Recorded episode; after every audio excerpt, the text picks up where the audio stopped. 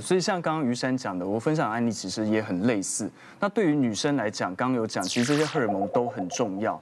那我之前碰到的个案也类似这样子，他是大概四十三岁停经，所以相对来讲也比较早一点。那当然停经后他结婚，所以跟呃先生在一起的时候就会觉得不舒服，而且他会有热潮红，会有干涩的症状。那所以就找我们呃妇产科。那我们当然就是给予他补充荷尔蒙的部分，雌激素的部分的话，刚刚讲到有很多好处，它会让女性的皮肤变好。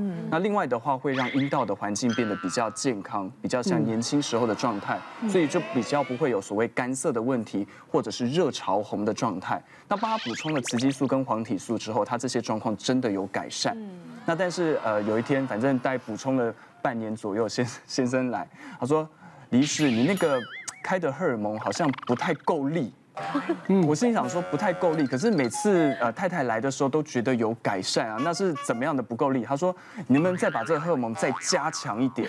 那通常我们荷尔蒙的部分的补充原则是最低有效的最低剂量就好了，尽量不要把把它补得太高，因为会增加一些风险嘛。是，那我就说。为什么会想要把这个调高？调高一点。对，为什么想要调高？那先生就说不够年轻，一定够厉害。对，先生就跟我讲说，因为太太都不想要。那正常的状况，其实我们在补充荷尔蒙，应该对这个部分会有改善。对，他说太太没有这个没有性欲啊，没有欲望，所以不是过程的问题，而是他没有欲望。那研究其实有发现，在女性的部分，还是有微量的雄性素在支配这个性欲的部分。那但是对于女生来讲的话，要补充多少雄性素不知道。哦，我一讲到雄性素，那个先生马上说，那就给他吃雄性素，给他吃雄性素。太太很生气，太太说我是女人，你要我补充雄性素。所以其实，在女生的部分，目前在补充雄性素的剂量还没有定论。那但是现在有一个新的药物，它是一种化学合成的药物，它在女生的体内，它会转化成不同的荷尔蒙，它会转化成雌激素。会转化成黄体素，也会转化成微量的雄性素。嗯，所以我就想说，哎，他既然有这种性欲方面的问题，我们试试看这样子新类的药物。但是这个药物要自费。先说好，没关系，自费我们用，我们用用看这样子。嗯，哎，用了之后，我一次大概都开三个月这样子，开三个月，三个月，三个月回来，先生笑容满面，笑容满面，说，李医师。可不可以一次开半年？开三个月不够，可不可以一次开半年？你是把电话留给我。结扎。跟结扎有什么关系啊？我以为你是一试成主顾，所以后来我们就改成用这样子的荷尔蒙补充的方式给他。啊，先生跟太太其实都很满意。这集播出，你门诊会爆掉。这个这个那是医生医师处方签吗？是，还是要处方？啊，要医师要自费哦，各位要自费的，好不好？还要自费。就看妇产科都不是妈妈，不是小姐，都是先生去，好不好？没错。我们接下来看，心情低落，常觉得累，当心是肾上腺疲劳的症候群。嗯，肾上腺简单的来说，就肾上肾脏上面两个小腺体啊，它很小，可是它就分泌了三个荷尔蒙。啊，一个就是肾上腺皮质醇，刚刚我们讲了压力性荷尔蒙，就是类固醇；另外一个是呃肾上腺的皮质固酮，这个跟血压的控制有关；另外一个就是雄性素。是，好，那肾上腺刚刚讲过，那个最重要，那个就是在应付压力的。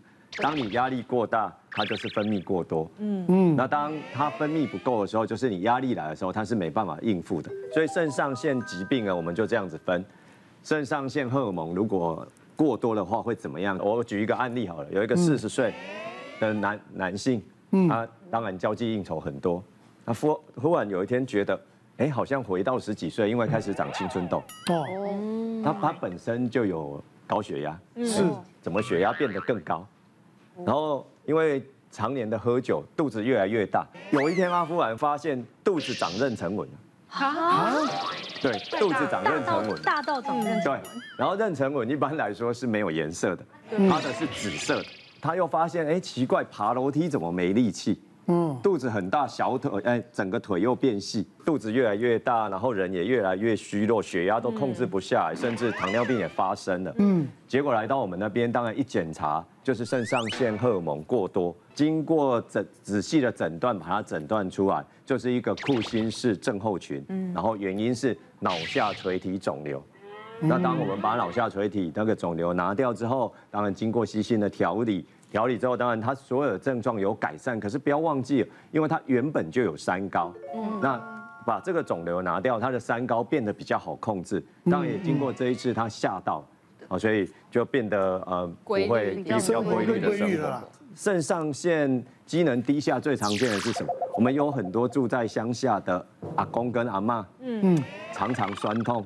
啊，就去用注射啊，还是食哦，哦，些人补的药啊，是是是，吃了一点一点爱去注那个射，还是吃那个药，因为就不会痛。对，好像都都是类固醇吧？对，特效药都是类固醇。对，有一天儿子很孝顺，住台中，就把他从乡下把他带来台中住了。结果呢，住不到三天，阿妈就讲哦，我今嘛规工拢足艰苦，医生不会听，吃不落饭，规当神叨叨，整个人就疲倦，然后体重又减轻。儿子就吓到了，想说：“哎，奇怪，他搬来这边住，环境比较好，怎么反而会这样？”带到我们的门诊来，我们一看，阿嬷的皮肤很薄，嗯，而且常常有自发性的哦，扣扣掉的 O C，凝血，凝血功能凝血功能不好，皮肤变很薄。嗯，那一问，其实就是一个所谓的类固醇戒断症候群。哇，那为什么类固醇戒断症候群会这样？因为你类固醇吃久了。肾上腺的功能被压抑，就萎缩掉了，就没有功能，所以变成肾上腺机能低下。那低下就会产生我刚刚讲的原的那些症状：吃不下饭，腰酸背痛、肚子痛，然后体重减轻，人整天很疲倦，甚至严重的时候低血压。在阿妈跟我们跟他做了仔细的讨论，我用很简单，我讲你有医检拢假毒品，怎么爱解毒？那慢慢帮他把这一个症状把它缓解哦，所以这个跟大家这些案例跟大家分享，因为在现在还是有很多这样的状况。因为像我这边就有一个二十多岁一个案例啦，那她是一个女生，然后她就会觉得说，哎，她就是最近要考研究所，就发现哎，最近状况超级的好。那他就会发现怎样都不会累，都可以熬夜到凌晨两三点。然后呢，而且因为最近要准备研究所，发现月经两三个月都不来，他觉得非常的好，因为他觉得很高兴，就是因为 就可以专心准备考试这样子。对，他就发现说，哎，奇怪，就最近就是虽然说半夜的精神状况特别好，但是有时候他会觉得很奇怪，到晚上大概八九点的时候特别想睡觉，回家就像小眯一下，可能眯一下眯个一两个小时，他自己就又醒过来，醒过来又可以再念书念到半夜三四点等等。现在发现说，他的口味开始出现一些改变，就比如说可能爱吃一些重口味的。那后来他就发现，哎，不对，虽然说这个状况很好，考试也准备得很好，但是他发现其实他有时候开始睡觉，开始睡得比较没有办法睡饱，然后或者是说，哎，发现有时候手会抖，心脏会乱跳。我们的皮质醇它的分泌其实有一个所谓的日夜节律的，嗯，那所以呢，照理说白天的时候会比较高，到晚上的时候它会比较低，因为这时候我们的褪黑激素开始要往上升，你应该睡觉了。可是因为我们人体处于一个亢奋，因为为了要准备考试的状况，所以就把这个时间点撑了过去，所以就它就变成它不会想睡觉。但问题是人体整天都处于一个比较亢奋的状况，所以导致它的自律神经，尤其是交感神经特别的旺盛，所以就大家俗称的自律神经失调。那其实呢，可能透过一些抽血检查，或者是说一些呃口水的唾液检查，就发现他的皮质醇浓度是真的比较高的。那所以呢，可能透所以一些医师就跟他讲说，哎，那你就是啊，你就是要多休息，然后就开一些抗焦虑的药给他吃，这样子对。所以他就觉得说这样也不太好，因为吃了抗焦虑的药之后，整个人变成呆呆的。他又没有办法准备考试这样子，对。然后所以后来呢，我就跟他讲说，其实这都是一些短期的压力所造成的啦。因为其实我们坊间常在讲什么肾上腺疲劳，其实肾上腺。没有疲劳这件事情，它只是在帮我们适应现在的一个环境的变化而已。对，那所以房间可能很多什么保健品，然后什么舒缓上腺疲劳，其实那都是假的。对，那其实呢，到最后来讲的话，其实我们还是回归到日常生活去舒压，譬如说你可以做做瑜伽，然后像做做皮拉提斯。那甚至在医学实证里面是发现说，你打太极拳，也是可以降低所谓的皮质醇的哦。对，那或或者是说，我们可以在睡前做些冥想，然后或者一些调整的呼吸法等等。其实这在我们整合医学里面会发现说，其实这个都对压力的调试会有帮忙啦。对，所以其实我觉得就是在压力大的时候，我们就靠着一些其他的方式，或是适量的运动去把它度过。那其实不一定要依靠什么 B 群或什么的等等，一堆有的没的保健品这样子。那肾上腺除了制造这个应付压力的荷尔蒙，刚刚。都在讲应付压力的荷尔蒙，其实肾上腺在制造荷尔蒙的部分，还有一部分是叫肾上腺的雄性素。所以如果有异常的时候，其实它在性征的表现会有一点状况这样子。所以我分享一个比较罕见的案例，那她是一个十三岁的小女生，那个时候来我们医院的时候是妈妈带来，那进来的话，哎。看起来其实不像小女生，瘦瘦小小的啊，黑黑的这样子，有点像小男生的状况。那一看就知道应该来就是要问月经失调的问题，因为小女生通常都是这样的状况。这个小女生现在十三岁，出经的时候十一岁好像有来过一次，来一点点，之后就再也没有来过。哦，那之后再也没有来过，就觉得很奇怪。那也有去其他地方看过，好像看不出有什么问题。那想说到医院检查会不会比较详细一点，所以来我们医院检查。那我说好，没关系。那看小女生的样子，因为比较像男生，第一个会考虑是不是像我们刚刚提到的多囊性卵巢症候群嘛？所以想说我先帮你扫个超音波，我们从肚子上看一看，看子宫跟卵巢都是正常的，也没有任何的那种多囊的迹象。那第二步的话，我们就先帮他验荷尔蒙，看看有没有问题，全都正常。我好像死路一条，那怎么办？那妈妈很担心啊，说为什么检查都正常，她月经都还是不来？月经就那么少？对啊，不可能几年都都没有来这样子。那这时候就想到一些胡思乱想，想到一些很奇怪的东西，有些先天性的异常，像是结构性的，例如说处女膜闭锁，它可能只有一个小洞，它流不出来，会不会有可能？那就想说，哇，要帮这么小的女生做内诊检查，压力很大，我我压力很大。那后来妈妈同意，我们就帮她检查，阴道是正常的，处女膜也是有正常的状况，但是阴蒂非常的凸起。